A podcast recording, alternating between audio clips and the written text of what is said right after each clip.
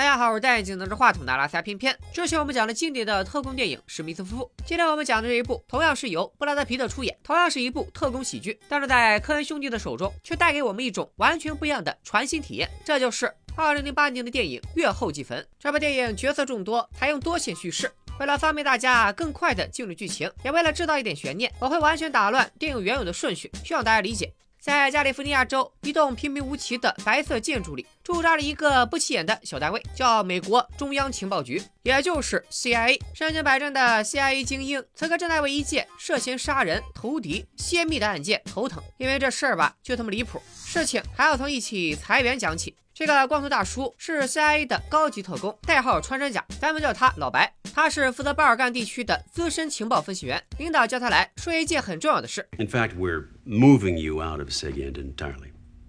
Just no discussion. Just you're out. Well, we're having the discussion now. 因为老白是个酒蒙子，影响工作，所以进了优化名单。局里还算仗义，要把他转岗到州政府工作。但老白不服气，说了一堆 F 打头的话，摔门而去。老子不接受裁员，老子自己辞职。老白的媳妇儿，大家看着眼熟吗？古一法师在就业，咱们叫她古姐好了。古姐得知老公辞职以后很无语，就问你接下来想干啥？钱还挣不挣？日子还过不过？老白支支吾吾地说，他有一个梦想，他觉得现在的情报部门尸位素餐，比起冷战时期，现在只会狗安。作为报复，他想写一本回忆录，把自己知道的机密全都公布出来。老白敢想敢干，真就写了，但麻烦也随之而来。某天晚上，老白被电话惊醒，对方表示自己手上有他的把柄，暗示只要花钱就能摆平。作为接受过组织教育的特工，老白展现出了美利坚绅士儒雅随和的一面。Hello, it's Osborne Cox. Who the fuck are you? Way over your fucking head. I don't know who the fuck you are, but you have no idea what you're doing. 撂下电话以后，被吵醒的古姐问到底咋回事。老白根据对方谈话内容判断，那人似乎手上有他的回忆录。Your what? My memoirs, the book that I'm writing. Well, why in God's name would anyone think that's worth anything? 老白也想不明白，这玩意儿出现在别人手里就挺离谱了，拿来勒索他就更难以置信。难不成那人叫张三？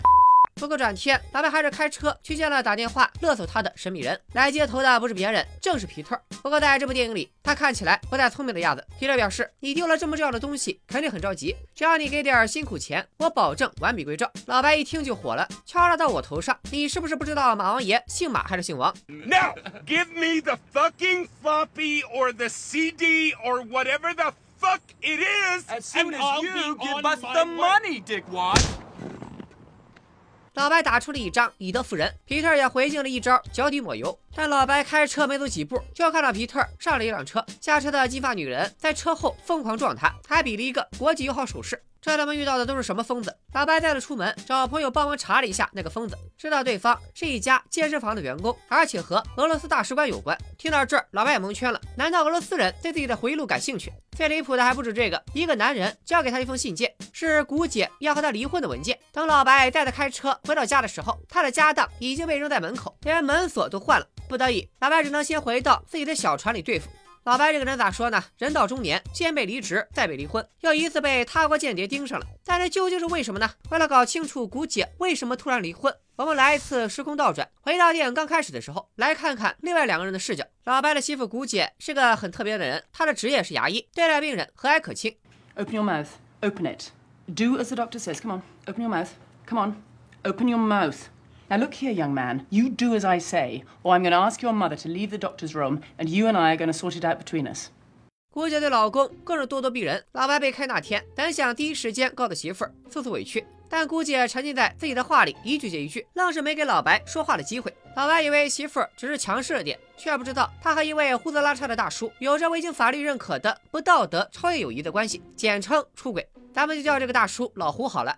晚上，姑姐知道了老白离职。对他想写回忆录的事儿不屑一顾，第二天就找到律师咨询老公失业对自己会不会有什么影响。律师那人一通苦口婆心的劝呐，核心议题就一个：老白突遭变故，有可能离婚，而老白又是个特工，专业骗人的，肯定会在离婚前转移财产。所以强烈建议古姐暗中调查老白的资产状况，为有可能的离婚尽早准备。说白了，就是让古姐在老白行动前，他先把资产给转移了。以我观之，这律师就是故意撺掇古姐离婚，他好挣律师费。古姐照常每天和老胡嘿嘿嘿。并且开始着手调查老白的资产。这天，他在老白的电脑上把相关资料复制下来，录到了一张光盘上。这是重要伏笔，记得提醒我回收。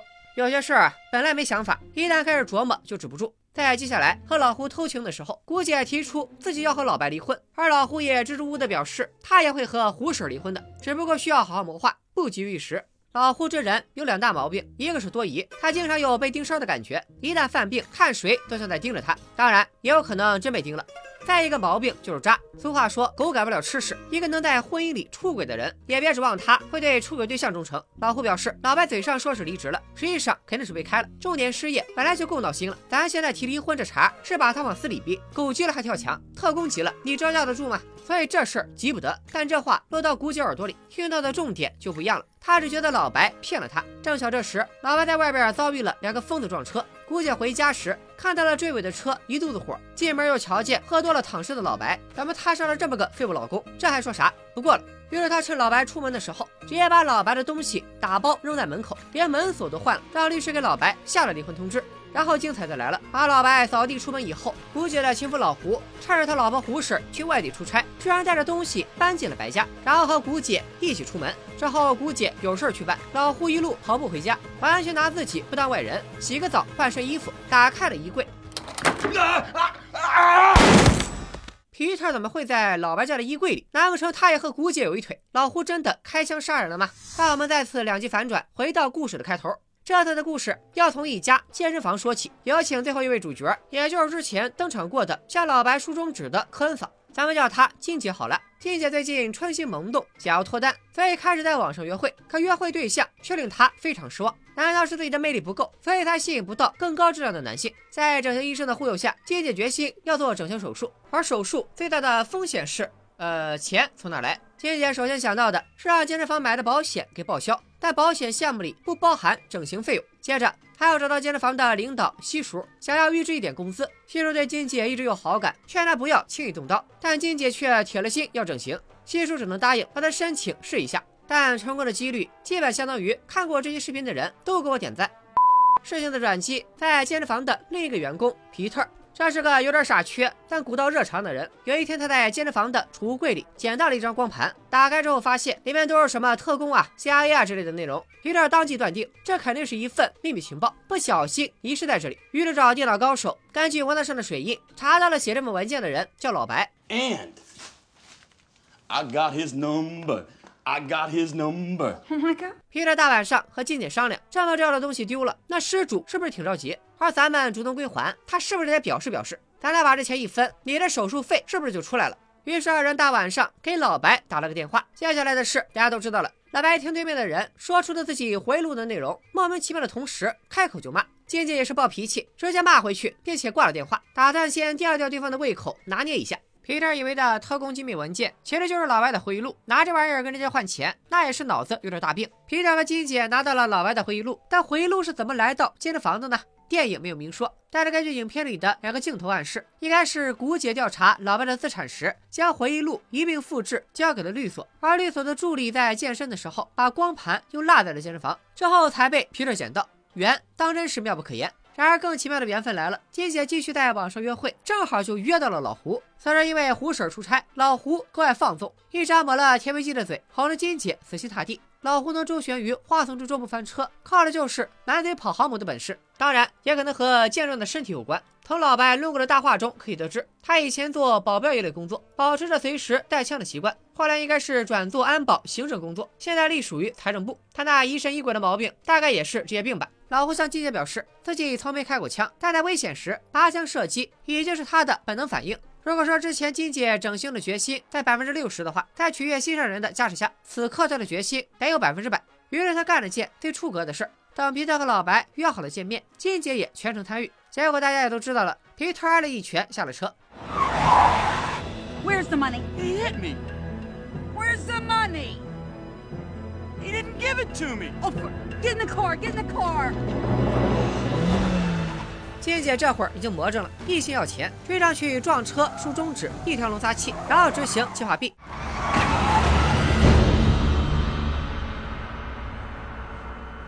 What is this? Russian embassy.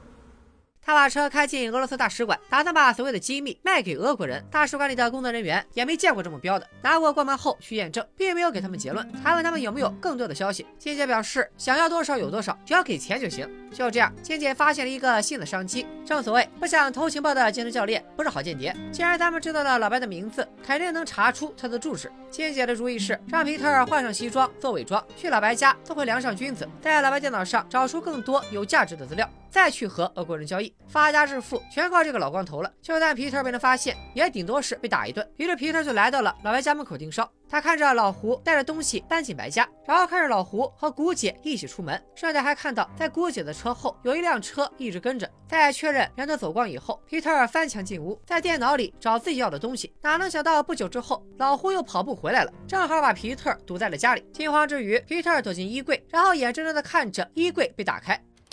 啊啊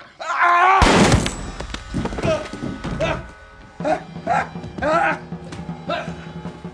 老胡定下心神，重返案发现场，翻遍了死者的全身，这尼玛是谁？连张身份证明都没有，难不成自己真被特工盯上了？老胡赶紧处理了这具尸体，却不知道自己的所作所为都被外面盯梢的真特工发现了。为啥真的会有特工盯梢这里呢？在金姐把光盘交给俄国大使馆以后。潜伏在俄国大使馆的暗线就把这个消息传回了 CIA，CIA 立马对这帮人展开了调查。老白曾经的领导向 CIA 的大 boss 做了汇报，他们目前知道的是一个叫金姐的人把前员工老白的电脑资料给了俄国人，而金姐的相好是财政部的老胡，老胡还有个姘头，正是老白的媳妇古姐，以至于领导怀疑他们搞聚拢淫乱，才会让金姐得到了老白的电脑资料。当然。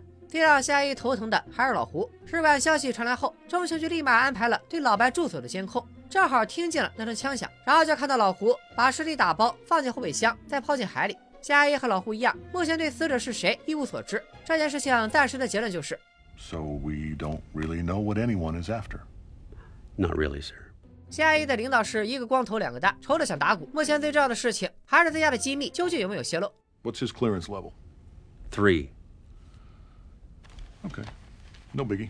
就老白那点级别，把脑袋里的东西全写出来也不算泄密。对于这笔莫名其妙的糊涂账，boss 只知道先把人监视起来，等这事儿查出逻辑再说。Yes, sir. And we'll interface with the FBI on this uh, dead body. No, no, God, no. We don't want those idiots bumbling around in this. Burn the body. Get rid of it. 果然，不管现实中怎样，影人剧里的 FBI 和 CIA 都是武汉阁下是傻叉，廖阁下看我应如是。皮特的失踪让金姐怀疑他被人抓走了。而且他以为是俄国人干的，所以在俄罗斯大使馆打来电话以后，他直接去大使馆要人。但其实俄国人只是想归还他的光碟，因为上面的信息没有一点价值。金姐被彻底激怒了。Dribble, I will give you dribble. You listen to me, Mr. Krapkin. I am a U.S. citizen, and I will not take this kind of treatment. 金姐已经走火入魔。他回到健身房，找到西叔，把自己知道的事儿和盘托出，并且请西叔出马二探老白家，找出更重要的情报，这样他们就能拿着情报去俄罗斯大使馆把皮特赎回来。What do you mean get him back? You don't know where he is? Oh. Somebody has him, Ted. We can use this. You call the police if you want to get back missing people. You, oh. I can't take it. I can't take it. I can't take it. You know I can't do that. We are operating off the map here, Ted. This is higher than the police. It is higher than them. Linda. Oh, I need a can-do person, Ted. I hate your negativity. I hate your reasons why not. I hate you. I hate you.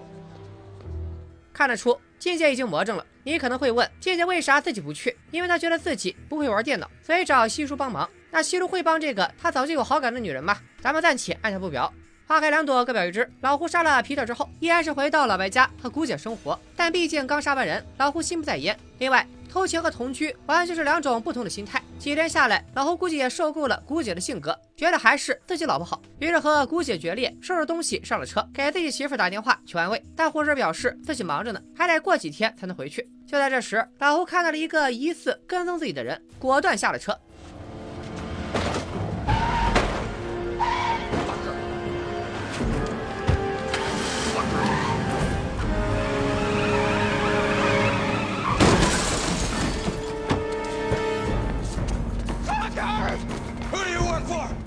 老胡抓到了一个小伙子，质问他是 CIA 还是 FBI，为什么跟踪自己？这人表示自己身份没那么复杂，是胡婶的律师雇的他。因为胡婶准备打离婚官司，所以派人来调查老胡是不是出轨了。之前皮特发现老胡和姑姐出门，有一辆车一直跟着他们，就是这货了。你是不是以为胡婶这是发现自己老公出轨，所以才想要离婚的？没那么简单。胡婶出差的时候，老胡曾经疑惑过。原因很简单，因为那里有人啊。Let me get this crap off my face. 还是你们老美会玩，你偷我，我偷他，转圈的礼貌。当然，老胡目前只知道媳妇没爱了，还不知道自己的帽子变成了环保色。为了安抚情商，他打电话把金姐找来，没想到金姐比他还要焦躁。第二天约会的时候，老胡老毛病复发，再次怀疑身边的人都盯着他。而金姐提出了自己的朋友失踪的事，让老胡帮忙找一找。于是老胡就问了一下：“你们最后一次见面的时候，你知道他接下来要去哪儿吗？”Georgetown. Olive Street. 160 Olive Street. It's the residence of this guy, um, Osborne Cox.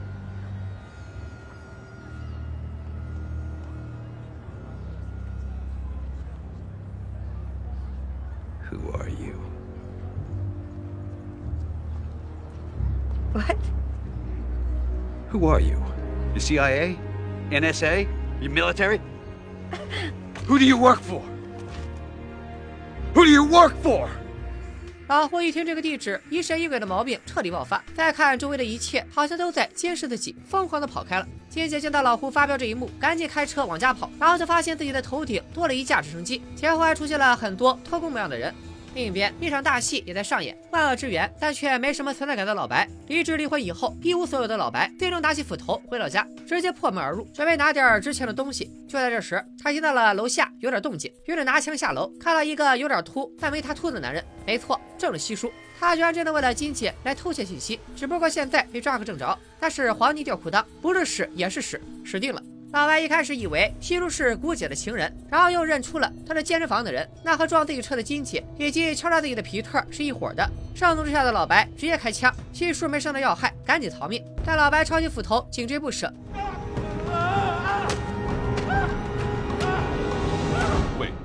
你要问故事的结尾是什么？里面是通过 CIA 领导向报的汇报交代的。老白因为当街杀人，监视他的 CIA 特工不能坐视不管，于是向老白开了枪。Good. Great. Is he dead? No, sir. He's in a coma. Um, they don't think he's going to make it. They, they, they don't, they don't think. They're pretty sure that he has no, uh, no brain function. Okay, okay. If he wakes up, we'll worry about it then. Jesus, what a clusterfuck. 另一个主角老胡在和金姐分开后，直接跑到了机场，打算逃到委内瑞拉，但因为他正在 CIA 的调查名单里，所以被机场给拘留了。老白的领导还纳闷呢，他为啥要去委内瑞拉呢 ？we have no extradition with Venezuela. Oh. So what should we do with him? For fuck's sake, put him on the next flight to Venezuela. Yes, sir.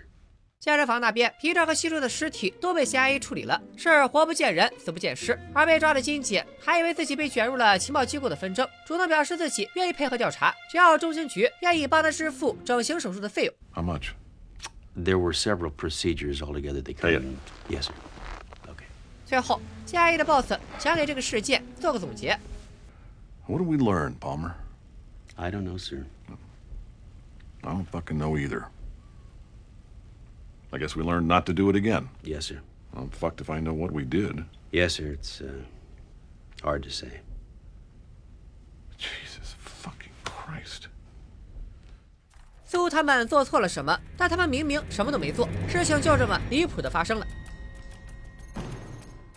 月后祭坟是一部黑色喜剧，导演科恩兄弟在经历低谷期后，于二零零七年凭借《老无所依》重回巅峰。紧接着，二人在零八年推出了《月后祭坟》。这两部作品是科恩兄弟风格的集中体现。片中的每个人都是贪婪、盲目的傻叉，却总以为自己能掌控一切。世界的复杂不是这些人能掌控的，但这些人又增加了世界的复杂。对了，就像生活那样，冲突没有逻辑，死亡没有意义。当我们看惯了《零零七》之类的特工大片以后，以为特工就该潇洒帅气，但会不会真实的特工和情报机构，像是《月后祭坟》里那样，也是盲目众生的一份子？《月后祭坟》这部电影根据前政治局局长写的小说改编，所以我们有理由相信，这么荒诞的事真的有可能发生过。按理说，看完电影，咱们多少得总结点啥吧？可我想着，就连 CIA 的大佬都总结不出来，我还能说啥呢？生活它不就这么离谱吗？好了，本期视频就到这里，咱们下期再见，拜了个拜。